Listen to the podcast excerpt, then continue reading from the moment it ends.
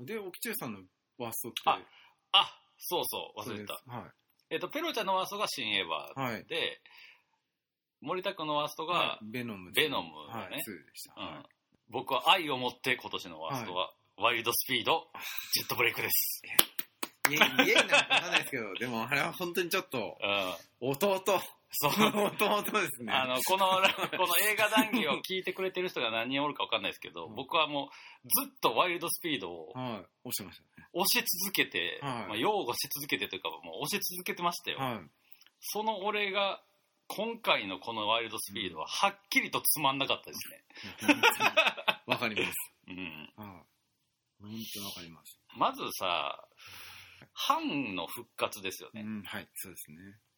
あの、ワイルドスピードシリーズっていうのは、その、あの、ガタガタなんですよ。もうまたこの話からせなあかんねんけど。そもそも。そうですね。あの、主人、そもそも今主人公っていうか、やってるドムっていうのは、あの、ワワンにはまず主役じゃない、まず。はい。ワンからの主主人公はブライアンっていうはいの。あ、がいで監督もバラバラで、はい最初はシリーズ化する予定もなかったから、ワンとりあえず撮っては、人気出たから2撮ろうかってなって、で、3で東京ドリフトっていう超問題作を出しちゃったんですよ。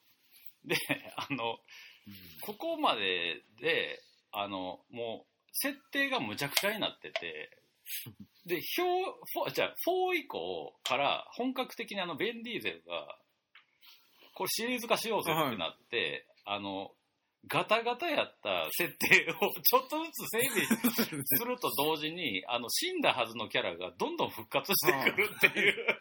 最高。ん最高でしで、それには理由があって、ベン・ディーゼルって人は、あの、10個ぐらい、10, 10何種類、あの、自分の存在にアイデンティティが入ってて、だ要は多民族の血がめちゃくちゃ入ってる人やねんか。アジア系もあれば、アフリカ、アメリカの血もあるし、白人も入ったりとか、もう、めちゃくちゃ根血っていうのが自分の中でのアイデンティティで、うん。だから、あの、ワイルドスピードの世界って、世界を舞台にするし、うん。世界中の人種をのキャストで、ファミリーを作って、うん。それが敵を倒すっていう話で、で、昨日の敵は今日の友みたいなん。で、あの、喧嘩したら全員味方になっていくっていう。もう、まあ、その、なんかこう、ガタガタな映画、シリーズがまずガタガタやったものが、じょ徐々にまとまっていって、どんどんヒット作になっていく過程と、はい。ドムの周りに仲間が集まっていく過程がシンクロしてて、俺は大好きな上に、えっと、第、えっと、6作か7、ちょっとごめんなさい、6か7、うん。えっと、スカイミ、7か。うん。のスカイミッション、はい。ジョン・ウー。ジョン・ウーじゃない、ジョン・ウとー、じゃなくて、あれです。ジョン・ウーはジャマンハスティンットでし・た。リンかな。ジョンウーあの、マリグナントの監督の。ジェームズ・ワンやあ、ジェームズ・ワン、すいません。ジェームズ・ワン。ジェームズ・ワンが撮ったこのスカイミッションの撮影中にワンからの主人公をやったブライアンをやってた役者が交通事故で実際亡くなってしまうわけですよ。で、撮ってない撮影の部分を全部 CG で作り直して、なんとか繋いだ一番最後にワイルドスピードシリーズどころか俺は映画し、映画の中で、その、亡くなったキャストの弔い方として、ものすごい感動的なシーンが あって、すごい。うん、もう、これで俺はもうワイルドスピードの、もうまあ、追いかけてた人間としても、ちょっともう、このシリーズはもう、否定できひんわと、なったんやけど、その、東京ドリフトっていうもう一番ちょっと問題作と言われてたとこで、ハンっていう唯一のアジア人キャラがいんねんけど、これが死ぬんですね。うん。で今回復活するってなってんけど、復活のさし方がめちゃくちゃ雑っていうか、うんあのね、むしろあの、一番あかんタイプ。いわゆる歴ね。うん、歴史改変なんですよ、あれいや。ワイルドスピードっぽくない。んなん確かにはい。なんか一番地味な。うん。実は別の作戦の最中やったみたいな。なんやねん、それ。もっとさ、みたいな。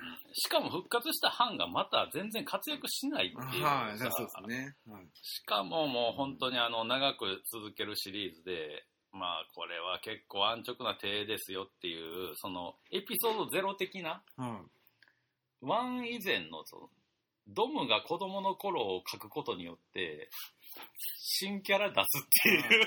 い。しかも、あんな。クソは、もう、ただの純白人ですよ。あんな あいつ。それもしてますから、あれ。言及今まで一回もされてないんやけど、いや、でもね、それ言い、それ言い出したらブラックウィドウも同じことしたやんけって言う人いるかもしれないけど、ブラックウィドウは家族はいたっていうセリフは一応あんねやんか。うん。妹いたっていうのは、まあだから、同じようなことしてんねんけど、うんなぜかブラックウィドウは許せる。あはい。そうそうそう。まあだってあの、ちょっとミステリアスですからね。そうそうはいそうそうそう。そうあのー今回の人はもう何でもオープニングで言っちゃう、言いますからね。言っちゃうのに、みたいな。あともう、あのね、今回の、もう何やってるか分からへん。もう今回のあそうなんワイルドスピード。、そうなんです。で、あの、アクションが初めて飽きたっていう。そうそうもそう。うなんか、そう。飽きちゃったと思って。うんワイルドスピードって飽きないじゃないですか、うん意外と。なんかちょこちょこちょこちょこいろんなことやってくれるので。あでもちょこちょこちょこちょこつまんないことしかやってくれなかったので、あ、そう。なんかリピートでしかなかったっていうか。しかもさ、なんかあの、なんか超強力マグネットみたいなさ、はい。まず敵が開発したやつやん。あはいそれ奪ってるやん。あはい。それで敵を倒すっていうのも、全然あの、あいつらっぽくない上に、その、何してっか分かるマジでマグネットがはい。くっつけたり離したり。何それみたいな。うんで、あの、あと、あの、まあ、さアクアクションですよね。うんあの、アクションっていうか、普通に、あの、なんていうんですか、フィジカルな方の、うんうんうんあの戦い方もすごいつまんなくて、うんうんうん。なんか派手さもバカさもないし、そバカっていうか、バカさがないう。うん。ですよね。なんかあの、ワイルドスピードって、もともとまあ車を使うっていうのだけがワンから続いてる 唯一のアイテムやから、うん車でやる必要ないことを車でやるっていうおもろさが今まであってさ、で、なんかあの、わそれこそアイスブレイクの時とかは、ドム、追い詰められたドムのく車の周りに全員が車で集まってドムを取り囲むっていう、なんかもう、普通やったら人間同士でやって、傷を負った仲間をこう、かくまうように周りに仲間が集まるっていうのの、車でやってるバカさとかがあ上がったんやけど、今回はまあ、オープニングシークエンスの。ジャングルで、あ あの、四駆みたいなさ、はいオフロードじゃない、あ、はい。街中用のやつであはい追いかけっこはちょっと面白かったんやけど、それ以外はも宇宙行ったのも、いやーなんか、う、宇宙も、なんか、思っ、宇宙行くんだ。あの、ワイルドスピードっていうあの予告というかう、ん噂を聞いて、さすがと思って期待してたのに、うん、あこんな感じかってういん。うか。そう。だからハンドルで操作してるっていうのもギャグやと思うねんけど、あそもそもギャグが全部笑えへんくてさ、宇宙に行ったあの二人が途中でさ、うん。俺最近思うんだけど、俺たちって無敵じゃないみたいあなさ、はいああの死んだはずのやつがどんどん復活してきて、しかうん。も死なへんっていう、はい。ちょっとセルフギャグみたいなの言うねんけど、あのいつもやったらまあ、この低レベルでいいかと思うんだけど、はい今回映画が全部低レベルやったから、何言ってんねんこいつと思って。それも反の復活をちょっともう、あの、弱めてんねんっていう。ああ、本当に。そうですね。ピリッとがなかったですもんね。ないのよなかったですうね。ん。で、なんか、ブライアンネタももうええわ。ああ。なんかあの、もう、確かにふ不自然極まりないって、あはいブライアンが子供を守って、あなんで嫁の妹が来んねんっていうまあ、今回兄弟の話やから、は妹来るのは理屈としてあんねんけど、うんブライアンはもう実質的に出せへんわけやから、うんそっと、そっとしといたれよっていう。い。引っ張りますからね。本当に。うん。うんだいぶ引っ張ってる。もうロックもないことになってるし。いや、もう、そ、そこなんですよね。うん。なんか、そこをなくしにするんだったらブライアンだって、みたいな。そうそうそうそうま。くやれよ、みたいな。そうそうそう契約、だからそういうところばっかりじゃん、みたいうんな。いや、だから、ちょっと、期待、次。いやー、ほんまにねあの、次勝負ですよね。そうよ本当に。あの。他の映画でワイルドスピードっていうか、ファストフュリエスって、バカが見る映画みたいな、うんあの、ギャグにもなってるあ側面もあって、うんまあそれはわかるんやけどう、んさすがに、どんなバカでも今回つまんなかったことだけはわかるはずやねあ。あ、そうですね。はうん今回のでも OK っていうやつはマジでい。うんおらんともさすがに。あれはさすがにダサいくてつまんないのが好きな私でも、なんか、うん。なえたなぁ、みたいな。あとさ、だんだんさ、ベンディーゼルってジャッキー・チェンみたいな顔してきたの、なんか。そうっすか、それ初めて聞きましたよ。顔がジャッキーに似てきたなと思って、この人。それは、わかんないけど、髪の毛もわかんないけどい、や、結構顔ジャッキー化してきたよ、最近本当っすか？俺ちょっと検索していいですかなんかムチムチのジャッキーに見えてきてさ。それはそれでじゃあいいですね。いや、ジャッキーの方が絶対、なんかネバーギブアップ感あるわ。ああ、確かに確かに。やばい。それやばいですね。え ーでも全部対策ですね。じゃあワーストは。そうなったね。うん。そうねうん。あアニメとか全然入ってなくないですか？そういえば。アニメは、なんかね、映画大好きポンポさんっていう映画あ、を俺が入れたやつですね。0.1ポイント入れてますね。それだけですね。まあなんか、ちょっと、後半のっていうか、あの、主人公の最後の結論はちょっと納得できひんとこあってんけど、あの、普通になんか、あの、なんていうの、シーンの切り替えのアイデアがあはい。あれ面白面白かった、面白かった。そうんすごいなんかあの、それ自体がすごい、それこそあの、ラストナイトイン奏法みたいな感じのああ、はい。カット割りをアニメでやったああ、みたいなはい。感じがして、なんかすごいはい気持ちよかった。はい。そういえば本当になかったですね。ぐらいかな、映画じゃない。アニメですか？あ、まあだから、あの、あれよ、ラーヤと竜の王国をあー11位にしてて。あれ、あの、一応ディズニーその時入ってたんですけど、うん。見に来ました、劇場。ああ、やっぱ面白かったっす。めっちゃ面白か綺った。麗でした。うん本当に。ほんまに、今年っていうか去年か、2021年で子供に見せたい映画ナンバーワンですよね。あ こんな正しい、正しさをテーマにしたら。確かに、まあ、うん。正しさしかなかったですけうんど。だけど、やっぱグッときたわ。なんかあのい、や、面白いですよ。めっちゃムキムキのやつ仲間にする瞬間にさ、ちょっとああの、空っぽになった子供が寝てたみたいはないところを一瞬入れる、入れて、ああ、そういうことやったんやって思わす感じとか、うんまと思った。ああの赤ちゃんとあの猿の、ああ、はい。の、ああの。コメディの感じとか。可愛かったですね。うんいやまあさすが。ピクあ、ピクサーってやつとかってありましたっけ？ピクサーは、えっと、今年、ピクサー多分あの夏のルカってやつあ、あれも見ました？見た。あ、あれも一応劇場で見に行ったんですけど、面白かったっすよ。まあ、でまあまあも良作って感じそうですね。はい。まあ普通になんか見て損も損はないみたいなうんやつですね。あと、ロン、僕のポンコツはい。ロボットっていうのは、これ多分ディズニーなのかあ、そうですね。はい。あれはまな。ああ、ディズニーじゃないのか、これ多分。ワーナーか多分ディズニーっぽいな。うん。とこのやつですね。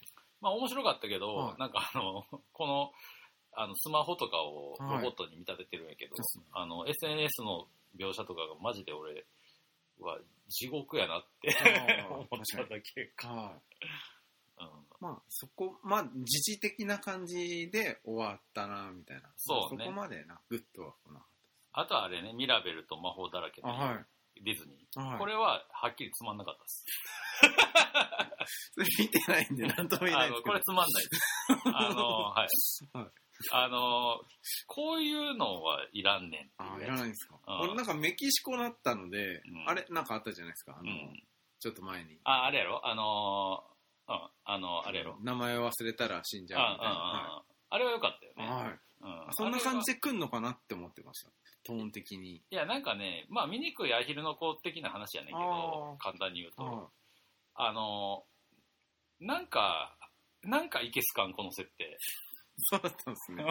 ディズニーなのに。うん。なんかこう、うんまあ、ある意味ヒロインなんやろうけど、はなんか俺き、なんか納得できんかった、これこれだけは。い。へえ。何それっていう感じやったね。へえ。逆にちょっと気になる。今年のアニメやと、そうね、ワワースト、まあ、ワーストっつうか、ワーストは、まあ、あの、これを、これ劇場で見てないんで何とも言えないですけど、あの、アーヤと魔女が一応、ああ それもやってましたっけ？2021年ですね。ああ。あ、ですし、あとあれだ。あの、竜とそばかすでしたっけ？あもうあれはそれもうみんな見なくなっちゃって、ランキング外にもなってないってそういう、そう。一番やばいやつですそうね。そうそうそう。無視されてる。そうそうそう。もう、もう、ほと、ほまあ、ペロちゃん、その前半でも言ったけど、細田守を腐すために、なんで1800円払わなあかんねんって。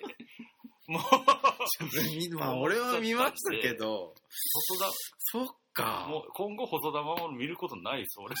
あ、でもあの、見てないんですけど、やっぱりなんか評判良かったのは、あの、明石家さんまのあれが、あれなんか良さそうでしたね。はい肉子ちゃんね。はい俺も見たかったんけどな。あれ、監督があの、俺がめっちゃ評価したあの、怪獣の子供の監督やねん。あ、そうだったんですね。あ、じゃあ、なんか結構やっぱ、そう、でもちょっともう制作パンパンの時やったし、割と早く終わってそうたから。そうそうそうそう。で、やってるところも結構、うんなんか限られてたんですよね。めっちゃ少なかったからはい見れてないんですね。そうなんですよ。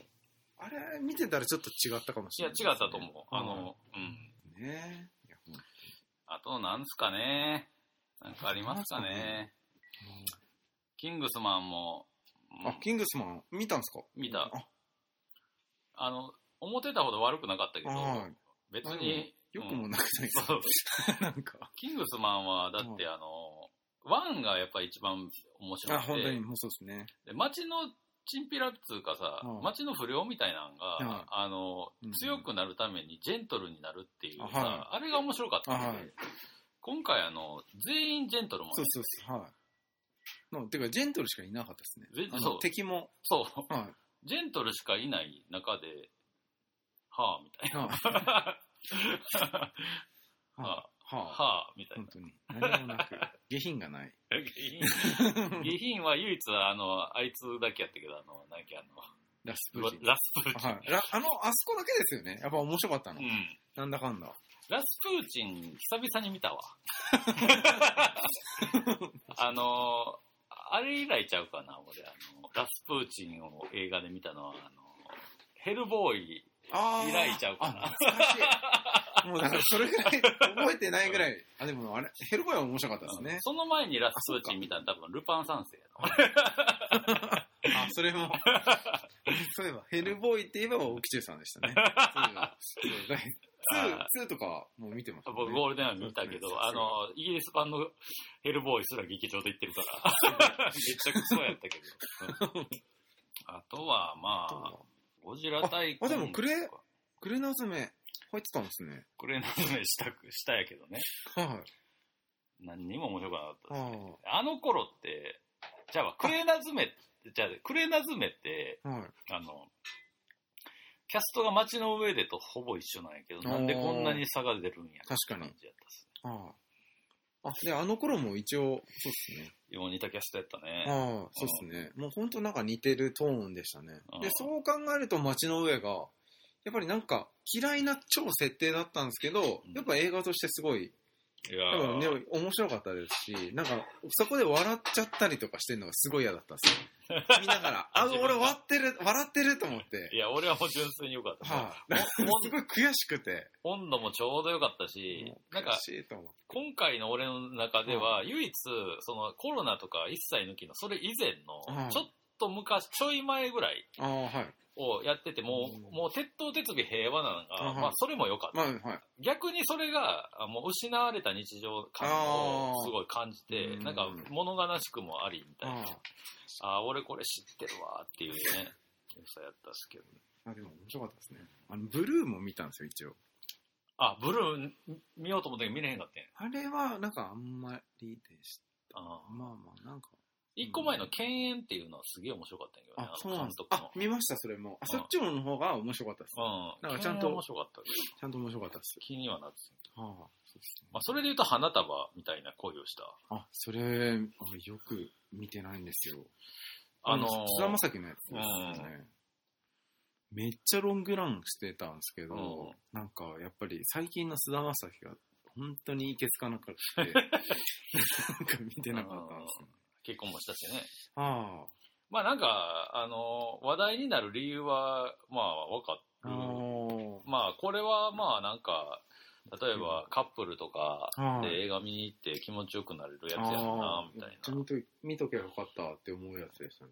まあ一個だけ言うとなんか、押しボタンだったっていうセリフで、うん普通に爆笑したけどね。だからそのぐらいにはちゃんと俺はぐっと思い入れを持って見れたけど、うん。感じかな。ミスターのオーバーディはシンプルに面白かった面白かったですね。スワロ俺、スワロー見てなかったんですよで、二人、お二人見てたじゃないですかー、。うんあ、なんかそんなにやばいやつだったんだと思って。スワローは、なんか、気持ち悪気持ち悪さが、ああ、ホラー、ホラーとかそういう感じホラーでもないんやけど、まあちょっと、まあそれ、これもちょっと、イルな感じの女の子が主人公とかあー、まあでもなんかあの、上流のゲイぐらいの、あ、はい。あの、綺麗な家とあ、、はい。綺麗な服と、みたいなの地獄みたいなあ感じで、へで、やってる女優さんも知らん人なんやけあど、ーもうね、完璧。あ、そうなんですか。うん。へえ。あ、ストーリーとかそういう。そう、この、こういう人物にしか見えへん。うんん。で、なんかあの、俺なんか全然あの、ジャンルちゃうんやけど、はい。伊藤計画って人のハーモニーって小説今読んでてさ、あ、はい。なんかそれは未来の話で。もう自分の健康も全部国家が管理してるっていう。ある種のディストピアなんやけど、はい。このスワローは、あの、まあ、現代をテーマにしてんねんけど、はい。もう、自分が完全に自由になる空間っていうのがこの世に自分の内臓しかないっていうふうに思ってるはい。人やね。だその、その感じがなんか、あの、なんていうの脳とかでもなくて内臓っていうとこがかなりなんかあんまり見たことないテーマ設定っていうあか。でもあの脳みそって全部胃腸とか内臓からあのであ信号が来て脳みそが動いてってるらしいそう。あの、うんあれやろ、はいそれ聞いた。なんか、はい最新の研究では、だからうん。脳が命令を出してんじゃなくて、はい体中の細胞が一個一個判断をしてるっていう。そのはい一個一個の判断は、まあ多分イエスかノーかぐらいだと思うんだけど、その全部の判断を脳がこう整理してるっていうことらしいよね、はい最新の脳科学は。だから胃腸を健康にさせるのが一番いいみたいなポジティブにいけるみたいな。あとさ、やややっぱなんか俺ら生きててさ、はい物食うた時もさ、はい。喉から向こうってもう完全にブラックボックスあはい。なんかさ、全然話しちゃうんやけどさ、俺のおじいちゃんがさ、昔あのパチンコ屋で血吐いてぶっ倒れた時に、え大手術したんやけど、はい。それあの、背な背骨付近のはい。血管が詰まったんやんあか。ー。で、背中から開けると背骨が邪魔するからってはい言って、腹を切って、はいはいえ全部の臓器を取り出しえて、何ですか？っていう大手術したの、あーうちのじいちゃん。ままだ元気ない。あその時に、あのあ、ええ人間の内臓って空気に触れた瞬間に、触れ、触れて元に戻すやん。はいそしたらもうその瞬間に、その人の内臓っていうはい感じが一回リセットされんねんて。あええだから機能せえへんねんて。あそうなんです一回空気に触れた。だそんぐらいなんか、要はその、俺らは普通に物食って運行してるけど、うんこの喉から向こうの世界って、分からへんやん。あはいうんなんかそこが唯一私だっていう人の話やね。あそうなんですね。ええ面白いですね。面白いと思う映画としてかなり面白い。うーん。テーマが。いかれてる。確かに。うんえ、それをヘイリー・ベネットがやってるんですか？それは、あ、えーそうなんほぼこの人の一人芝居しかもあ、。そうなんですか、うんええあの、ハードコアにも出てた女の人っす。え、これハードコアの主人公の人？あの、ハードコアの女の人あの、いたじゃないですか。一人称視点のやつ。あはい。の、あのー女の人がちょろって出てきたじゃないですか。ナース役で。覚えてない。はい。え、ハードコアってあの一人称のやつ？あ、そうそうそうそうそう。あはい。そうそうそう。あれの監督の新作はミスターノーバーで、確かあ、そうなんですね。うんあぐらいですかね。あ。はい。そうっすかね。まあ、古老の地とかもね、あ、この2見てなかったんですあの、面白かったは面白かったんやけど、よ。はい。なんか、俺の中でこう、時点で0.1ポイント入れた映画っていうのは、ミナリ、ドライブ・マイ・カー、はいジェントルメン、ゴジラ対コング、映画大好きポンポさんなんだけど、そこにギリ入らへんかった映画としては、コロの地はい、キングスマン、はい。ウィズ・アウト・リモースあ、たりなんですあよ。ーまあ、ジェントルメンがやっぱり、ジェントルメン面白かった。面白かったっすね。面白かったっすね。なんかあの、ロックストックの頃のはいガイ・リッチー感ああ、はい。ああ、そうですね。いや、もうなんか懐かしかったっすよね。懐かしい懐かしいなんかあのおしゃれみたいな。そうおしゃれな感じ。脚本の構成、あおもろいみたいな。ね。はいあの、こう、なん、なんていうんですかね、なんかい、入り乱れて、そうグッてなる感じあとなんか魅力的なキャラ。はい。あのなんかチェックのシャツ着た不良たあーそうち。ですね。とかはい。あ最高でしたね。最高に面白かったです。はだけどまあ、い。なんかちょっと。っていう感じでしたね。面白かったんだけど、みたいな感じですね。だから見てほしいやつですね。いや、だからガイ・リッチーはなんかやっぱおもろいなっはいて思った。意外と普遍的なんだなと思いました。うんあの、俺、だってロックストックを最初見たときに、はいあ、これ椿三十郎と一緒やんと思ったの。へで、え。うん。なんか、ガイ・リッチーのこの、脚本っていうか、と、見せ方みたいのが、意外と結構、おなんか、黒沢明っぽいっつうか、へえ。うん、ノリのいい黒沢明やと思ったから。今回のジェントルメンはなんかそのの感じを、思い出したうん。うーん、あとはまあ、スーサイドスクワットつまんなかったよねとかあ、そうですね。はうんい。それはそうですね。新感染半島もつまんなかったねとか、まあ、面白い。まあ、そうですね。まあ、ワンがワンだったんで。ワンがワンだけにな。ねうん。ああ、まあドライブ・マイ・カーか。あまあ村上春樹、俺結構好きやから乗れたけどあ。、ああと3時間ちゃんと意外と見れたけど飽きずに。あ。俺はね。長台詞になればなるほど村上春樹あ感満開になるってあいう。う。うんん。なんか、変なのって思って。なんかあの、で、俺、このドライブ・マイ・カーの原作を読んでないからちょっとよくわかんないんやけど、あの、納屋を焼く、バーニングってさ、あはい韓国映画でああ、ありまさ、した。はい。俺途中までであれだったんですよね。あれ結構ね、面白いね。ああ。で、あれもね、長いね。あれも3時間ぐらいあって、そうですね。そうっす。なんかね、やっぱり韓国映画と日本映画の特徴の違いがこの2本見たら結構比較できるかなと思うんあ、。そうなんですね。うん、で、バーニングはやっぱり映画的なレベルがやっぱり高い。なんか、うん。あの、ちょっとずつ温度上げていく感じとか。なんかやっぱり気持ち悪い感とかもめっちゃあんねんけど、ドライブ・マイ・カーはもういかにも日本映画っぽいアプローチで、あの、ずっと常音っていうか、ああとはもうほんまにわずかなセリフのニュアンスとか、うん。仕草とかで見していく感じで、構成自体は、なんかあの、劇中劇みたいなあ。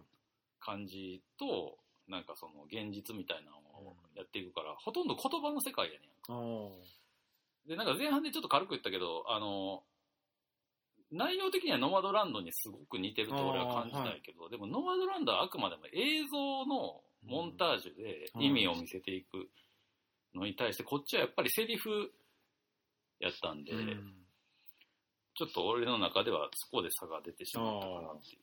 つまんなくはないけど。うん、と思いました。はい。あ、オーラレ見てないんですか？あ、俺は見てない。ラッセルです。なんラッセル・クロウ。ああ、ラッセル・クロウ。ラッセル・クロウが激太りして、うんえ？はい。で、もうストーカー役で、ストーカーっていうか、まあストーカーですね。どんどんどんどん追い詰めていくんですけど、その、なんか一回プープーってなんか煽られちゃったんですよ。ああ、その、そのちょっとどいて、みたいな。はいはいはい。はい。でもそれがすごいムカついたらしくて、あで、それでなんか必要に母親とむあの知らない子供を追いかけていくってやつなんですけど。まあ、ノーバディ、まあ、その気持ち悪さが、はい、面白かったんですけど、まあ、いわゆる、あの、舐めてた相手が、はいそうですね、うん。はい。まさかここまで、みたいなうん。感じのやつとか、あ、クワイトプレイスも、あれですね、ああ、あんまり入ってないんですね。俺は入れたよ。面面白かったよ。はいあ、本当だ、入ってましうん。た。あれも面白かったですよね。面白かった。今回は、クワイエットプレイスとドントブリーズ2っていうのが両方とも2やってんけど、ああ、はい。両方とも面白かった。確かに。あ、そうですね。本当に。面白かったっすよ。ドントブリーズは結構意外やった。はい。あマジで？って思いました。うんこんな感じで来んだって。んはなんかあの、一応ワンみたいな展開をあれするんやけど、1は一応たまたまっていうのがあってんけど、2あーはかなり意図的に入ってきたの意味が途中で反転した。上にさらにもう一回ツイストさせあたり、そうですね。はい。あれは良かった。ああ、確かに。うん。本当に良かったです。で、クワイエットプレイスは、あの、あの1の、1からたった2日か3日ぐらいしか経ってないんやけど。本当に。まあ映画的には3年ぐらい経ってるから、もうでも、あ、世代交代やなっていう感じというか。うねうん。でもやっぱあの、耳の聞こえない妹の子の、あはい。あの俳優の、なんていうか、顔見てるだけでもう泣けるわ。はい。クワイエットプレイスは。かったですね。うん。クワイエットプレイスは映画の終わらせ方がすごい綺麗やったわ。もう、こっからもう絶対うまくいくやんっていうのが分かる直前、はい。まだちょっと不安な状態ぐらいで終わるのが綺麗やったし、ドントブリーズ2の一番最後の終わらせ方も綺麗やった。あれはなんかあの、ちょっと、あれ？ちょっと今指動いたって、ちょっと思わせながら、でも単純にあの、なんていうの、血だらけの手を犬がペロペロ舐めて綺麗にしたっていう意味にも取れたから、はい。なんかラスト綺麗やった二人とも。森田君が入れてんのやと、ファーザー俺見てないんやけど。あ、ファーさん見てないですか？あの、なんか、あれっすよ。認知症の話なんですよ。で、本当になんか、あの、時系列とかも全部一緒くたになっちゃうんですよね。なっちゃうらしくて。だから、で、あと、この人がどの人っていうのも全部わかんなくなってしまって、うんそれも、あの、ごちゃごちゃになってくんで、うん。なんていうんですかね、その、その、主人公視点で、アルツハイマー視点、あ認知症視点で、あの、見せてくるので、うんだからその、登場人物がどんどん変わっていくんですよ。ああ、なるほどね。ははいいはいはい。で、どんどんどんどん困惑していくんですけど、んだからそれがすごいもうホラーにしか見えなくなってくるんですよ。あだからそこがすげえ面白くあ、て。面白そう。はい。で、あの、主人公が、あの、あれです、羊たちの沈黙の、ああ、レクタはい。先生がやってるんで、はいはい超迫真なんですよ。ー。で、あの、で、その娘役が、あ、このオリビア・コールマンですね。このあなので、もうなんていうんですかね、演技めっちゃできる二人がはいは、いもうガンガンやってくるんで、それもすっげえ面白かあったですし。見よう、はいファーザー。そうですね。これ結構おすすめな。じゃあまあ、じゃあ、個々の作品はまあこんなところとして、はいちょっとなんか総括的なのありますか？総括、今年、あ、去年の、うん。去年の総括は、まあ、本当にですね、一番が、レイトショーの重要性。あもうそこですね。もう何も考えずに、あ、今日何かしなきゃっていうのを考えずに見れる、見れてたあの日々の重あ。要性すごい重要だったなと思って。まあ、レート総賞、まあそうね、9時以降のはい、そうそうそう。そこは本当に思ったなっていう一年ですね。まあ、それ、その環境の重要性うんうん。はすごい感じたのと、あと、対策が頑張ってくれないと。やっぱりなんていうんですかね、個々の、あの、まあ、そこの、ちょっと小さい規模の、あそこら辺も、なんていうんですか、対比ができなくて、あれ見たん ?007。あ、見ました。すっげえつまんなくて。何をこれが面白いんだよと思って。なんか結構、いいじゃんみたいな感じで言ってる人とか、うん結構聞いてたんで、うんマジでっていう。こんなつまんねえ。てか、途中でもう飽きてくるんですよ。はいはいはい。だそれこそワイルドスピードと同じで、なんかリピートな感じ、もうずっとリピートを繰り返してるって感じだったんで、うんうんすっげえつまんなくて飽きてきてくるみたいなんか、対策ほどさ、なんかあの、なんか話題にならなさすごな。いったよねな、な、本当にそうですね。なんか映画の話題すげえ少なかったな。すごかったですね。少な、本当に少なかったなと思ってて。ここ数年はさ、なんか無理やりさ、うんカメラを止めるな、ああ、はい。見に行くべきみたいな。あ、そうですね。結構なんか、年に1本ぐらいはなんかあの、はいろんな人が国民レベルで盛り上がるみたいな映画があったと思うねんだけど、なかったね、今日ね。なかったっすよね。一昨年は一応鬼滅の刃が一応それに当たるというか、あはいうんあ確かに。うん去年はマジでなんかあったっけなって感じやいや、ね。もう、本当にそんな感じでしたね。うんだからちょっと頑張ってほしいなっていう。いや、なんか映画っていうエンタメがなんかかなり、まあ、まだまだ社用やとは思いたくないけど、はい。話題にならなさはちょっとなんか相うん当確かに去年は少なかった本当そう思います。あと、その、なんていうんですかね、今、ネットフリックス。とか、ああいうところの映画多いじゃないですか。うん。だから、それ専門の、なんていうんですか、シネコン？あちゃんと大きい、あの、ヒューマントラストも大きいんですけど、うん。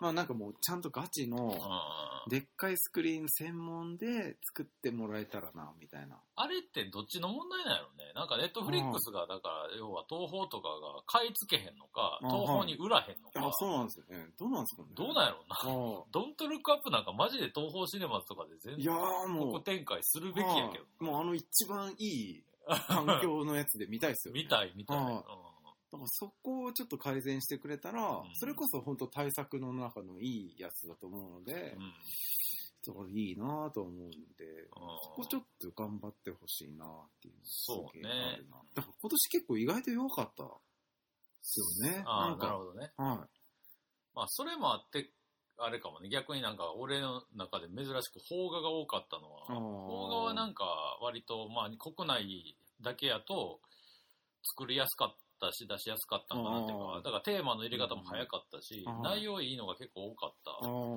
あ。あとはまあ、ホラー。もやっぱりレベル高かったなっていう印象があっ。たし、あとはまあ、のっけに言ったけど、今年の俺の総括としては、胸くそ悪い映画が多くて。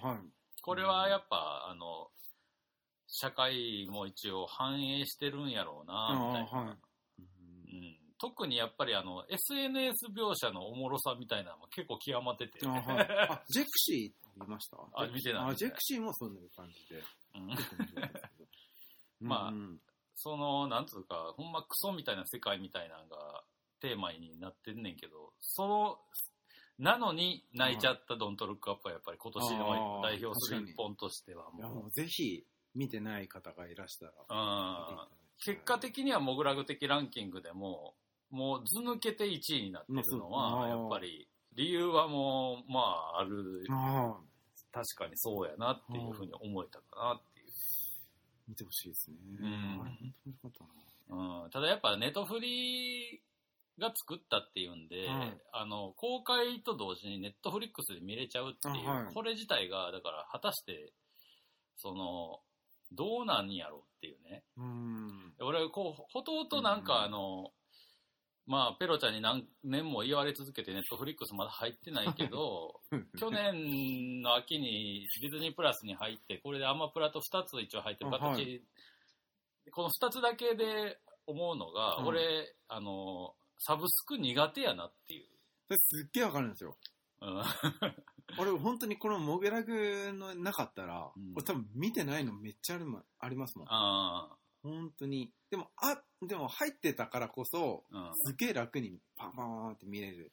見れるし、まあ一応俺はなんかあのあったんす、けど、みたいな。一応家で映画見るときも、電気消して、うんはい携帯は、あの、き切らへんけど、あの、音気にせえへん状態にして、見るは見るんやんか、できるだけしかも止めずにはい。とか思ってんねんけど、だけど、オリジナルであればあるほど、なんかいつでも見れる感がすごいあって、いや本当にそうですね。はい。うん、正直なんかあの、最新を追いかけるモチベーションがめちゃくちゃないサブスクに対して。いや本当にないですね。うん。だって、存在しますからね、ずっと。うんあれ終わっちゃいますからね、あっちの映画館。映画館はねそうねそう。だからね、なんかそういうなんか強制力も、ひある意味必要なんちゃうかなっていう映画は。本当必要だと思います。うん本当に。やっぱ劇場行くとやっぱ、感動増幅されるしな、やっぱり。ああ、そうですね。あとまあ、お客さんのなんか変な人もいますし、なんかね、うんっていう、まああといいいいリアクションする人もいますし。いれば、まあ、クソみたいな体験もあるけど、まあまあまあ、そうですね。うん。はまあ、だけど、やっぱ劇場、そうね、いうん大事かなとかなと思った。思った、改めて。今年、はい。かなっていうのは、まあコロナの、コロナを機に、今よより思えたかなってうん、いううん確かにね。やつでしたね。本当に。うん。まあ本当に環境は多分今年はすごいうんビシビシ来たな、みたいまあだからコロナでう、んなんかその、まあもうすでにできてたやつを延期とかっていうのはもう結構この2年あって、でもそれも限界来てちょっとずつ公開しだしてはいるし、あと問題やったのはコロナで撮影がストップしたりとかっていうのはうん結構もう不可避やからさ、はいやっぱり。それでなんかいろんなスケジュールは多分結構ガタガタになってはきてるけど、うん。でも多分もうコロナがもうでもそんなすぐに落ち着かへんっていうのはもう世界中がもう分かってることやから、はまああの、あとはだからか、それこそその森田君みたいに、劇場の鑑賞環境さえはい。あれば、はい。まあ今年は結構それなりのペースでね。はい。対策もちっちゃいのも見れるんちゃうかな、劇場でとかは期待してるんやけど多分この今回のマンボウでも多分レイトショー大丈夫っぽいですもんね、うんうんアナウンスされてないのでう、んうん。このまま突っ走ってくれれそうね。ば、はい、うんまあこの2年間で、だからあの、映画評議会のメンバーもどんどん減っていってね。この番組自体も風前のこすぎなんですけど。うんまあだけど、そうそう。まあでも年に1回こうやってランキングつけて、いやもう今年はこういう1年やったなっていうのをね、やっぱ語るっつうのはやっぱり、はい、多分これさえもなくなったらもう多分どんどん開けちゃうんじゃないですかね。もうなんかあの年って何だったっけみたいな。そうそうそうそうそう。いやーだからちょっとね、まあ来年も無事、このオペデミー賞の映画ランキングはい。できますように。あそうですね。はい。はい。来年も森田君にはよろしくおあよろしくお願いしたいと願いします。はい、はいお願いします。い。うところで、はい。えー今年のモグラグ的映画ランキングベスト25でした。はい。ありがとうございました。お疲れ様です。エンディングです。はい、ということでございまして、毎年恒例の映画ランキングもやっと無事終了しまして、なんか一つ、一仕事を終えたって感じですか？そうですね、いあの、やっと年が始まったなという。そっちか。そう、もう最後の振り返り企画ですからね、毎回これが。はいまあ2021年もこれで閉まったかなと。で、まあまた2022年もね、一応映画を見て、で、また来年の年明けにこんな感じで、いつものメンバープラスアルファとかでね、あの、振り返れたらなと思っております。ということで、えっと、まあ、あの、モグラグギャラリーの方のインフォメーションを、太田さんの方から2つお願いします。はい、ただいま開催中は、えー、ターザンキックソロエキシビジョンニュー極楽ハウスはい。が1月30日までとなっております。はい。オープンが13時から24時までとなってます。はい。続いて、2022年2月はいの展覧会のお知らせです。次の展示ですね。はい、2月は2月5日土曜日から2月20日日曜日までで、カエソロエキシビジョン極楽が開催されます。はい。ということで、完全に偶然なんですけど、あの、ターザンキックとカエちゃん、二人ともテーマが極楽っていうことで、なんか、なんかあるんかね。まあなんかね、なんかあるんでしょうね。うん。なんか極楽を感じたいんでしょうね、この冬は。うん。うんまあ、世間がね、決して極楽じゃない状況っていうののあれかもしれないですけど、やっぱりこう、やっぱり表現っていうのは、やっぱり世相を反映するっていうのは、やっぱりね、映画とか見てても、まあね、うん、これは、ぜそう、全くないとは言ってないですね。そう、何かが極楽を呼んでいるって感じなんですけど、この2月のかえちゃんは、モグラグギャラリーでは4年ぶり2回目。の個展ですね。はい、アクリルで、まあ、ふ普段はというか、もともとの活動はアクリルを使ったアクセサリーとかを作る作家、デデザイナーなんですけど、はい。まあ、4年前のモグラグギャラリーを機に、それをアートピースに昇華させる活動もやっていて、それの、そうん、進化した形が見れるんじゃないかなと。いやー、楽しみ。ね、来月のインタビューもその辺を聞きたいなと思うんですけど、ちょっと注意していただきたいのは、あの、いつものモグラグの展示より1週間短くなってますので、会期は、あの、週末は3回ありますけど、ほぼほぼ2週間しかないんで、あの、ぜひ日程の方お間違いのないようによろしくお願いします。こちらも月曜定休日の、えー、13時から20時までのオープンとなっておりますので、ぜひよろしくお願いします。ということで、もぐらぐラジオボリューム419でした。ありがとうございました。